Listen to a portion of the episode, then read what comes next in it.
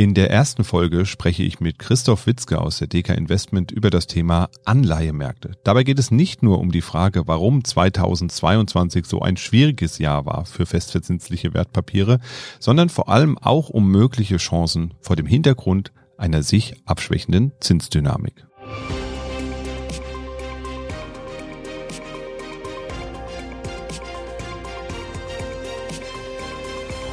Hallo und herzlich willkommen zur ersten Folge Mikro trifft Makro Investments in Zeit. Wir suchen in diesem Format ja immer ein spezielles Thema heraus, über das wir mal ein bisschen detaillierter sprechen und dazu lade ich mir Expertinnen und Experten aus der DK ein. Bei mir im Studio ist Christoph Witzke, der mich auch regelmäßig hierbei unterstützen wird und ich freue mich, dass er da ist. Er ist Kapitalmarktexperte bei der DK Investment und arbeitet als Fondsmanager und im CIO Office. Hallo Christoph, herzlich willkommen. Grüß dich Dirk, ich freue mich hier zu sein. Ja, vielleicht nochmal, bevor wir so ganz ins Thema einsteigen, der Anleihemärkte, nochmal zwei Worte zu deiner Person. Du bist Fondsmanager auf der einen Seite und auf der anderen Seite arbeitest du auch im sogenannten CIO-Office oder CI-Office. Ich weiß gar nicht, wie dann die korrekte Bezeichnung ist. Auf jeden Fall in dem Bereich, wo die Anlageentscheidungen getroffen werden. Wie muss man sich das eigentlich vorstellen? Was passiert denn da? Wie kommt ihr denn zu den Anlageentscheidungen? Bei einem Asset Manager wie der Deka gibt es, ich sage immer ganz gern, viele kluge Köpfe. Und das können Fondsmanager sein, das können Marktstrategen sein, das äh, können Analysten sein. Und davon gibt es wirklich viele Hunderte. Und wir brauchen als Asset Manager möglichst eine verständliche und auch allgemeingültige Meinung, die irgendwo zusammengeführt wird. Sonst haben wir die Situation, dass nochmal hunderte Personen kommunizieren und das würde ein ähm, getrübtes Bild oder vielleicht auch Verwirrung erzeugen. Und um diese Meinung und auch die verschiedenen Trends, die wir sehen, auf einen Nenner zu bringen, dafür gibt es das Chief Investment Office. Das ist der Maschinenraum des äh, Chefanlagestrategen der DK. Dort bündeln wir die Meinungen die verschiedenen Trends. Das äh, gibt entsprechend auch Abstimmungsrunden, wo wir darüber diskutieren, das zusammenführen. Das macht entweder der Chef Anlagestratege oder auch ich. Und äh, so führen wir die Aussagen auch in Publikationen zusammen oder auch eben äh, in entsprechenden Formaten wie heute hier im Podcast. Genau, und den Chef Anlagestrategen, du hast ihn jetzt so schön neutral bezeichnet, den kennen unsere Zuhörerinnen und Zuhörer natürlich auch schon. Das ist nämlich Jörg Beusen, der hier ja auch immer mal im Podcast so alle halbe Jahr etwa zu Gast ist, wenn wir so einen kleinen Rückblick und Ausblick machen über die Kapitalmärkte. Ja, für unsere allererste Folge habe ich mir mal ein Thema rausgesucht, das in der allgemeinen Wahrnehmung immer so ein bisschen hinter den Aktien zurücksteht. Denn Aktien bieten ja immer viele spannende Stories und da ist immer viel Bewegung im Markt und da passiert immer irgendwas. Es gibt immer was Neues und es geht schnell hoch und es geht auch mal schnell runter. Also es ist immer irgendwie Spannung da. Bei den festverzinslichen Wertpapieren ist das ein bisschen anders. Insbesondere in den letzten zehn Jahren waren die Wertpapiere natürlich durch eines geprägt, null beziehungsweise sogar negativ oder wenigen Zinsen. Also da ist irgendwie nicht viel Musik drin gewesen, wie man so schön sagt. Das hat die Anlageklasse der Festverzinslichen erstmal ein bisschen unattraktiv gemacht für Anlegerinnen und Anleger. Also es war nicht mehr der sichere Hafen. Also sicher war es im größten Teil immer noch, aber halt unattraktiv, weil wenig Rendite und ähm, hat natürlich auch das ein oder andere Anlagekonzept belastet, das eben auf eine Mischung von Aktien und Renten gesetzt hat. Das hat nämlich dann auch teilweise gar nicht mehr so gut funktioniert. Dazu kommen wir aber später nochmal ein bisschen genauer. Zunächst würde ich vielleicht nochmal ganz gern bei den Basics anfangen, weil, wie gesagt, Rentenpapiere sind ja nicht so geläufig vielen Menschen. Und wenn ich das aus dem Studium richtig in Erinnerung habe, dann sind Anleihen oder Renten eben so eine Art ja, verbriefter Kredit den ich als Anleger kaufe und gebe quasi mein Geld einem Staat, wie zum Beispiel Deutschland oder den USA oder auch einem ganz anderen Staat, äh, irgendwo von mir aus Vietnam oder eben auch einem Unternehmen. Das war zumindest das, was ich, und ich habe es auch nicht nachgeguckt nochmal, äh, was ich so noch im Kopf hatte. Passt das so ungefähr? Das passt, ja. Von daher, ähm, da können auch andere Beispiele genommen werden. Das kann auch ein Immobilienkredit sein, der dann eben verbrieft wird, beispielsweise. Aber so ist das Konzept, ja. Es ist ähm, die Geldbeschaffung an den Kapitalmärkten, nicht in Form von Aktien, sondern eben in Form vom Fremdkapital. Das ist entsprechend in der Bilanzstruktur an der Stelle auch ähm, ausgewiesen.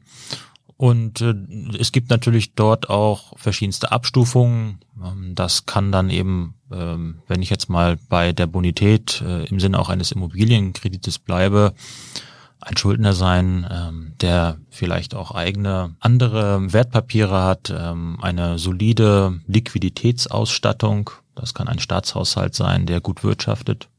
Dann ist die Bonität auch besser. Es können aber auch Staaten sein, die vielleicht auch politisch unter Druck sind, ähm, wo die Liquiditätsausstattung nicht gut ist und dann ist die Bonität auch schlechter und hier müssen dann auch höhere Zinsen eben entsprechend auch das Risiko verzinst werden und auch gezahlt werden. Aber ich hatte vorher schon gesagt, das Prinzip ist genauso im Prinzip auch einfach wie von dir beschrieben, dass wir hier verbriefte Kredite haben, Fremdkapitalfinanzierung über den Kapitalmarkt, ja. Genau, man muss ja so vorstellen, so ein Kredit, ähm, der ist natürlich nicht 100 Euro oder so, sondern das sind dann halt, keine Ahnung, 10 Millionen von mir aus und die werden dann eben in 100 Euro Teile geschnitten und einzeln als Wertpapiere verkauft.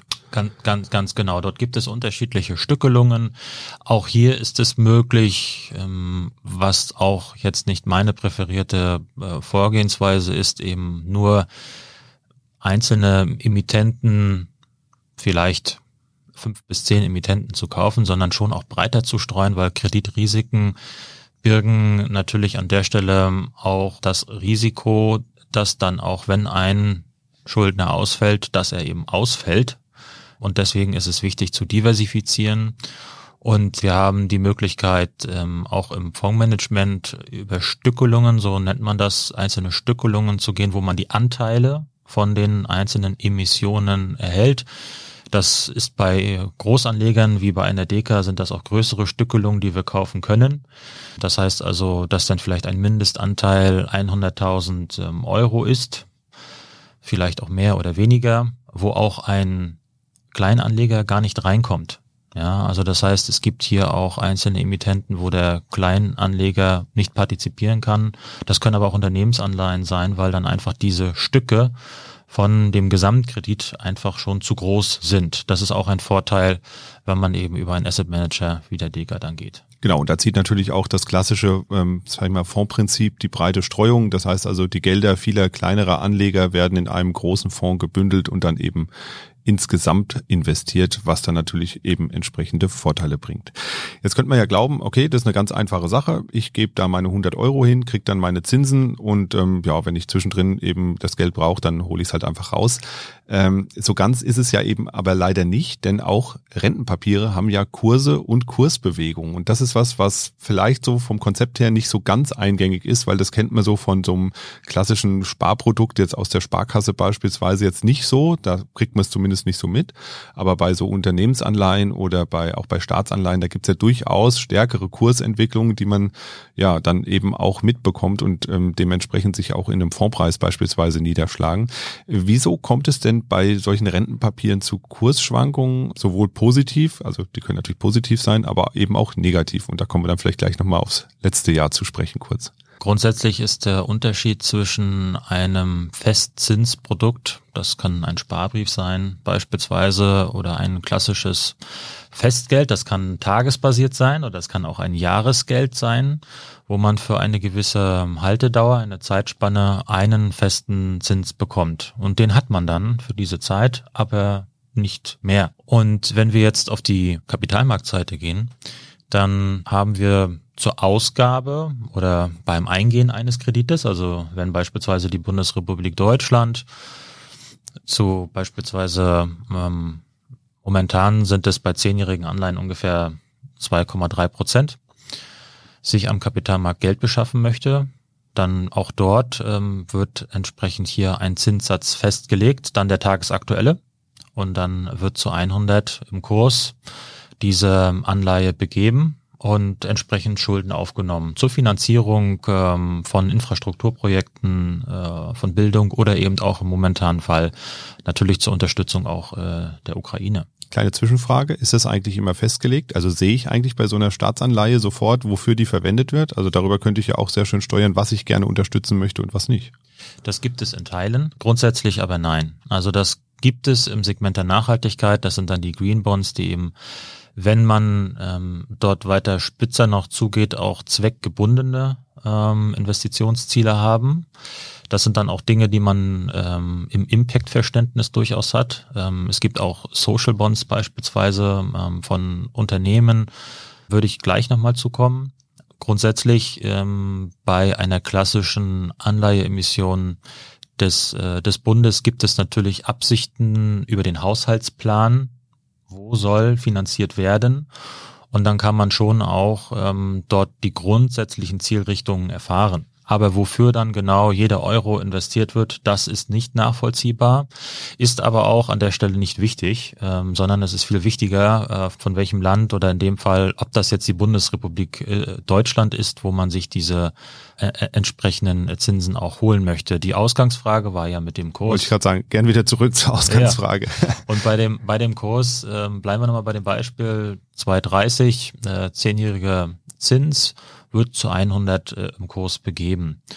Und am Kapitalmarkt ähm, bewegt sich jeden Tag, ich wollte schon fast sagen jede Minute, aber es wird nicht jede Minute gehandelt, aber weltweit äh, dann schon. Weltweit bewegen sich täglich, untertägig einfach die ähm, Kapitalmarktrenditen. Das hängt dann damit zusammen, dass beispielsweise sich die Erwartungen an künftige Notenbankpolitik verändern, wenn wir jetzt bei der Bundesrepublik Deutschland bleiben, dann gibt es natürlich auch Erwartungen von Unternehmen hinsichtlich der künftigen Schuldenaufnahme, der Bonität, auch wieder politische Risiken. Und das bedeutet, dass sich der Kapitalmarktzins bewegt. So.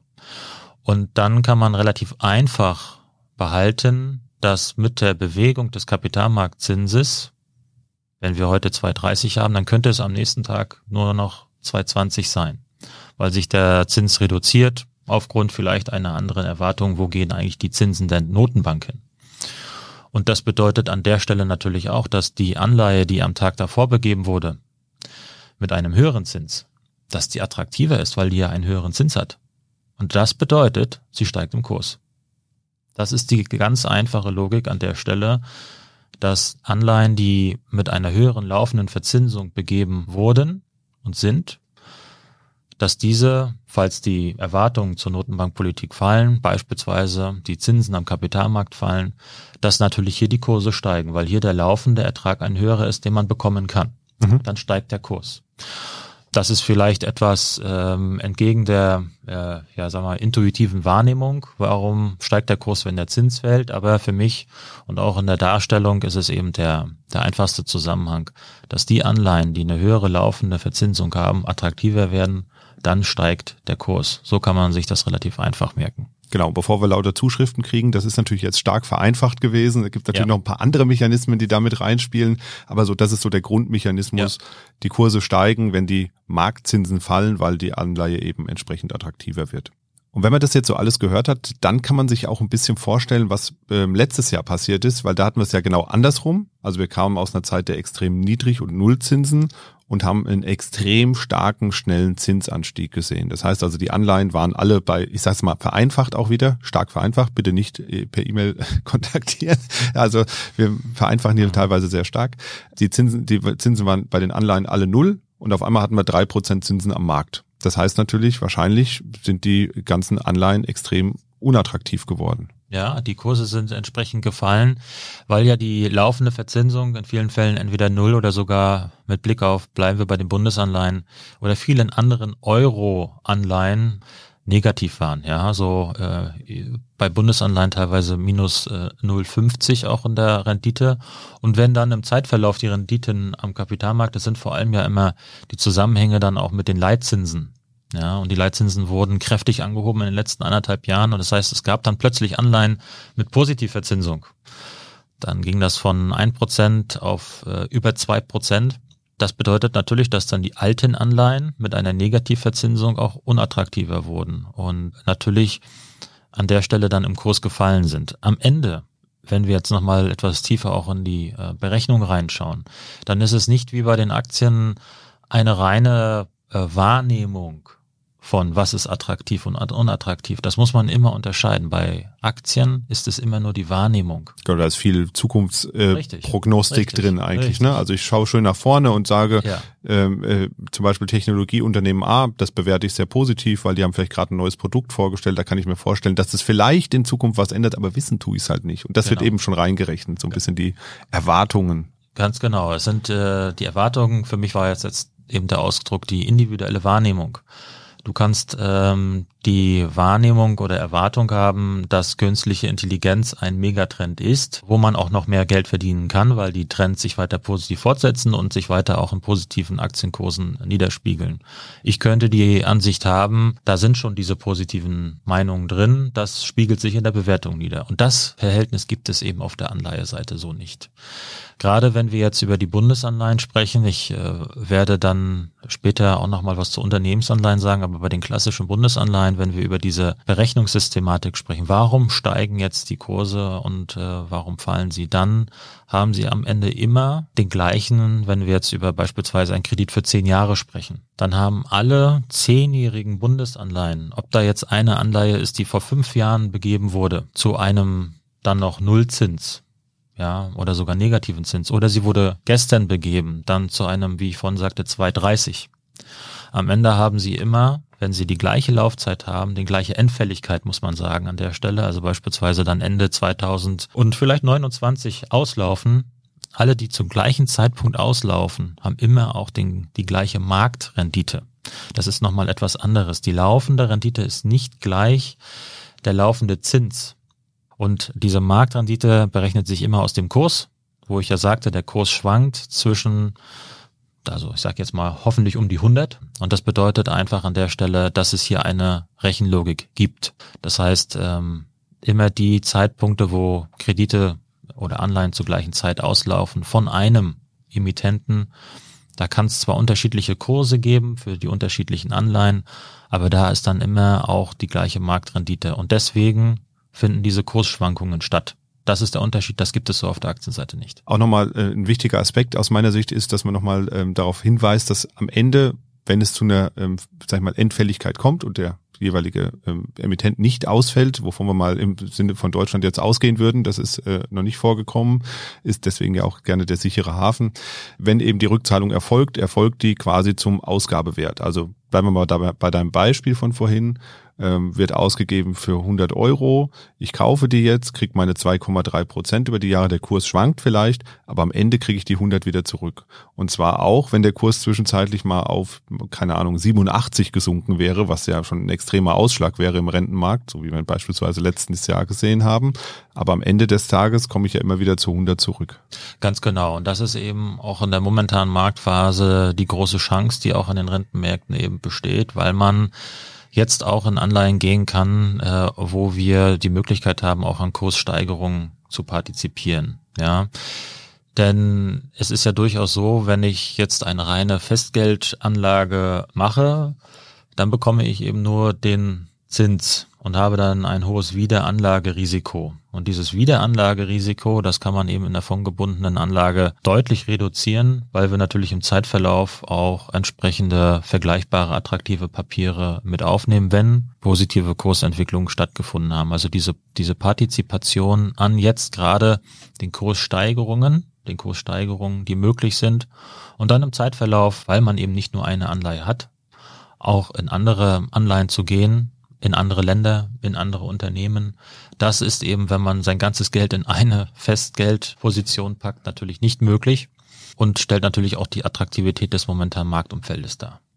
Jetzt haben wir ganz viel schon über Chancen gesprochen, die an den Rentenmärkten da sind. Aus meiner Sicht ähm, ein Segment, auf das man auch immer noch mal schauen sollte, sind die gemischten Produkte.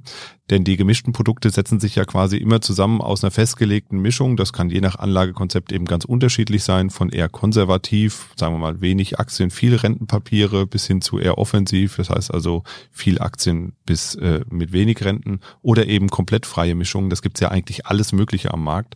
Ähm, gerade die Konzepte hatten es ja ziemlich schwer wahrscheinlich in den letzten zehn Jahren, weil eben genau dieser festverzinsliche Teil so, ja, so unattraktiv war, weil er eben so wenig Zinsen geboten hat. Das dürfte sich jetzt ja eigentlich auch wieder ändern und die Konzepte müssten ja wieder, sag ich mal, in Anführungszeichen richtig funktionieren. Ja, sie haben auch vorher richtig funktioniert. Ähm, Deswegen habe ich ja die Anführungszeichen gemacht. Die, die ich sehen konnte. Aber natürlich ganz wichtig, äh, die, äh, die Mischungsverhältnisse, die Konzepte, sie hatten und haben Bestand, nur hat sich jetzt einfach die Attraktivität für den einen Bestandteil äh, in den Mischfonds, Multi-Asset-Fonds, vermögensverwaltenden Konzepten, das sind ja alles Synonyme für die gleiche Sache, sondern äh, eben gemischte Produkte nicht nur eine Anlageklasse, sondern man mischt mehrere Anlageklassen, vor allem eben in dem Fall Aktien und Anleihen. Und äh, so war eben über viele Jahrzehnte, bevor wir nach der Finanzkrise dann in diese Null- und Negativzinsphase gegangen sind, das ähm, Mischungsverhältnis von Aktien und Anleihen gerade aus einer Risikoperspektive immer sehr, sehr attraktiv. Sehr attraktiv. Gibt es auch viele Studien zu, ob das klassische 60-40-Portfolio ähm, jetzt seine Renaissance hat. Zwischendurch wurde es abgeschrieben. Ich würde ganz klar sagen, ja, hat jetzt seine äh, Renaissance, ähm, weil wir nun mal auf der Anleiheseite wieder die Möglichkeit haben, gerade auch zum einen laufende Verzinsung einzunehmen, aber auch, wenn es eben auf der Aktienseite zu Schwankungen kommt oder auch eben gewissen Ereignissen, die man so nicht erwartet hat und man wird nie alles erwarten können, keiner kennt die Zukunft, dass dann die Anleiheseite puffert, automatisch puffert, aber man partizipiert mit einem gewissen Anteil trotzdem mit der Aktienseite, wo wir ja auch langfristig die Perspektive weiter als attraktiv einschätzen. Aber ähm, und lass uns da den, den Fokus durchaus halten, bevor ich wieder abdrifte. Auf der Anleiheseite ist ja auch nicht jede Anleihe gleich. Da gibt es ja auch unterschiedliche Segmente, ähm, wo investiert werden kann. Aber gerade, wie ich es auch vorher schon gesagt habe, die bonitätsstarken Staats- und Unternehmensanleihen äh, machen sehr viel Sinn, ähm, zu einem gewissen Anteil und auch spürbaren Anteil wieder mit einzunehmen. Gerade wollte ich noch sagen, lass uns mal über ein paar Segmente sprechen. Das war eine sehr schöne Überleitung von dir. Schauen wir doch mal ein paar Segmente an auf unterschiedlichen äh, im, im Rentenbereich. Also wir haben schon ganz viel über deutsche Staatsanleihen gesprochen. Der sichere Hafen schwingt da immer so ein bisschen mit. Es gibt jetzt wieder Zinsen. Eine Zeit lang, du hast es vorhin schon mal gesagt, waren die Zinsen ja sogar negativ in Deutschland, ähm, weil es eben der einzige Hafen war, der sicher war, wo alle immer hin wollten. Ist es denn jetzt wieder attraktiv, deutsche Staatsanleihen zu kaufen? Steht schon wieder richtig Rendite drauf oder ein Coupon drauf, wie man so schön sagt? Ja, das ähm, denken wir als Deka und ich auch persönlich, ähm, wenn ich das so, so ausführen darf. Das ist äh, sicherlich der Fall. Ja, also da sind wir auch mit äh, Investitionen in den entsprechenden ähm, Fondprodukten auch dabei. Nichtsdestotrotz äh, ist es ja auch ein Umfeld, wo wir nicht nur hundertprozentige Sicherheit brauchen.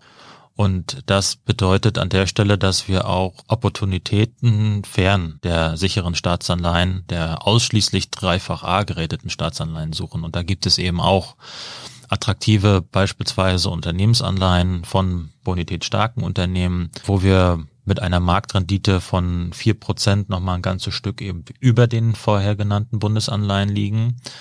Und da liegen wir auch schon ein ganzes Stück eben über der Möglichkeit von entsprechenden Festzinsprodukten und dann darüber selbstverständlich. Und da geht die Reise deutlich weiter. Wenn wir nur mal bei Unternehmensanleihen und wir bleiben einfach mal hier im Euroraum von Unternehmen, es gibt da immer unterschiedliche Ausdrücke. Man kann sagen High-Yield-Unternehmen, Hochzinsanleihen, spekulatives Ratingsegment, einfach ähm, Anleihen, die von einer etablierten Ratingagentur unter einem entsprechenden äh, Dreifach B-Rating liegen, um das einfach mal genannt zu haben. Die haben in der Eurozone eine laufende Rendite von sieben Prozent. Und sieben Prozent ist auch schon ein Niveau, wenn wir jetzt mal, bitte erlaubt mir nochmal den Schwenk auf die Aktienseite, langfristige Erträge am Aktienmarkt, wenn wir da äh, konstruktiv sind, dann sagen wir, das ist auch irgendwas zwischen sieben bis zehn Prozent langfristig über Marktzyklen. Genau, PA. PA ja, pro Jahr. Pro Jahr. Pro Jahr. Und da steht ja dort als Marktrendite sogar auch auf diesem Segment drauf. Also das hatten wir auch über viele Jahre nicht und äh, das ist genau die Abwägung, die zu treffen ist. Welche Dinge möchte man hier noch dazu nehmen? Da gibt es auch entsprechende notwendige Analysen, die man machen muss.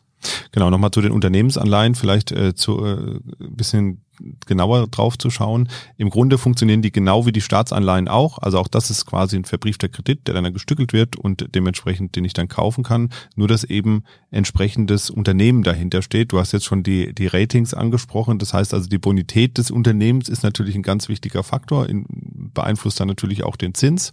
Was ist da vielleicht noch zu beachten oder sag ich mal, was macht die unterschiedlichen Segmente denn aus? Und vielleicht sagst du auch nochmal zwei, drei Worte zu dem Rating, weil das ist, glaube ich, auch immer so ein bisschen schwierig. Ähm, mhm. Was heißt jetzt was? Also ja. dreifach A ist das Beste und dreifach B ist deutlich schlechter, aber es gibt ja noch ganz viel dazwischen mit AA plus und weiß ich was. Mhm. Ähm, vielleicht können wir da auch nochmal ein bisschen Klarheit schaffen. Ich würde es auch gerne im Vergleich zu ähm, dem schon genannten Staatsanleihebeispiel setzen. Wenn wir hier in der Bundesrepublik Deutschland sind und in unseren eigenen Staat investieren, dann ist das in dem Fall auch die sicherste Möglichkeit. Ja. Und dort gibt es auch keinen Risikoaufschlag. Und wenn wir über Risikoaufschlag sprechen, dann sprechen wir automatisch über Unternehmensanleihen, weil das ja nicht der Staat ist. Das ist ein Unternehmen. Das kann beispielsweise Siemens sein. Das kann aber auch ein Autobauer sein. Und je konjunkturabhängiger oder vielleicht konjunktursensitiver, desto mehr schwanken natürlich auch beim Unternehmen die Umsätze und die Gewinne. Und damit auch ähm, entsprechend die Möglichkeit, Zinsen zu bedienen. Und äh, entsprechend die Bonität. Die Bonität ist ein Faktor. Die Bonität zählt genauso natürlich auch bei der Bundesrepublik Deutschland. Das ist hier dreifach A. Das ist deswegen ja auch das Beste, was es gibt. Aber es kann eben eine Unternehmensanleihe sein, die dann eben, und da gibt es nur übrigens ganz, ganz wenige auf der Welt, die noch dreifach A haben, wie zum Beispiel Microsoft. Aber es kann ein Unternehmen sein, was auch gute Bonität hat, aber es ist dann eben vielleicht zweifach A. A und diese Spannen gibt es immer mit den drei Buchstaben ähm, von A, B, C, D ist dann ausgefallen und der Dreifach B ist dann eben das spekulative Segment.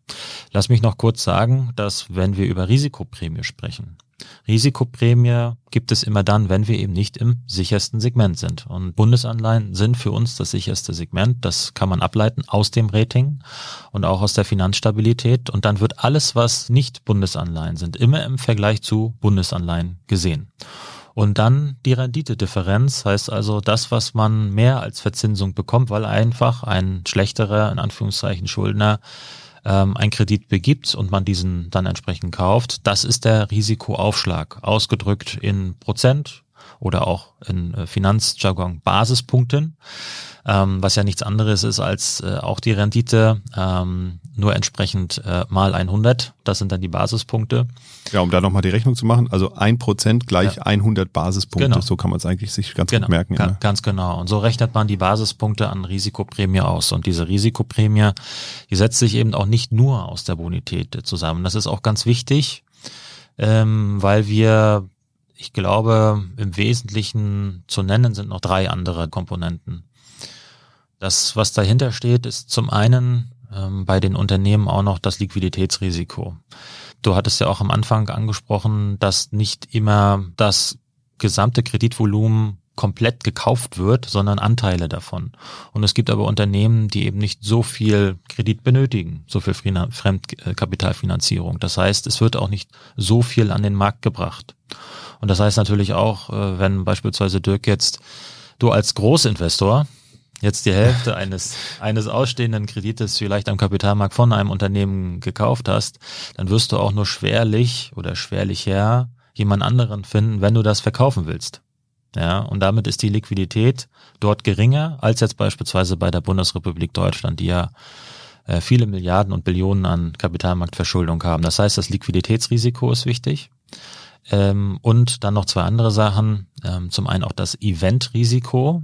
Das kann zum Beispiel sein, wenn wir jetzt mal in die Pharmabranche gehen, dass vielleicht ein Medikament nicht zugelassen wird, wo dann auch automatisch ein Ertragsstrang in der Zukunft wegfällt. Das ist dann ein Eventrisiko, wo sich auch die Risikoprämie erhöht.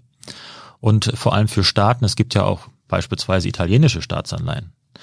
Und ähm, bei den italienischen Staatsanleihen, glaube ich, kann man sich ganz gut auch vorstellen, dass es dort auch eine politische Risikoprämie gibt. Gibt es auch in anderen, allen anderen ähm, Anleihesegmenten, aber äh, gerade bei den Staatsanleihen, auch wenn sie jetzt nicht Bundesanleihen sind, gibt es auch eine politische Risikoprämie. Von daher Bonität, äh, Liquidität, Event und politische Risikoprämie. Das setzt den, und jetzt sage ich nochmal das Wort, den Spread zusammen. Das ist aber auch nur ein englischer Begriff für Risikoprämie.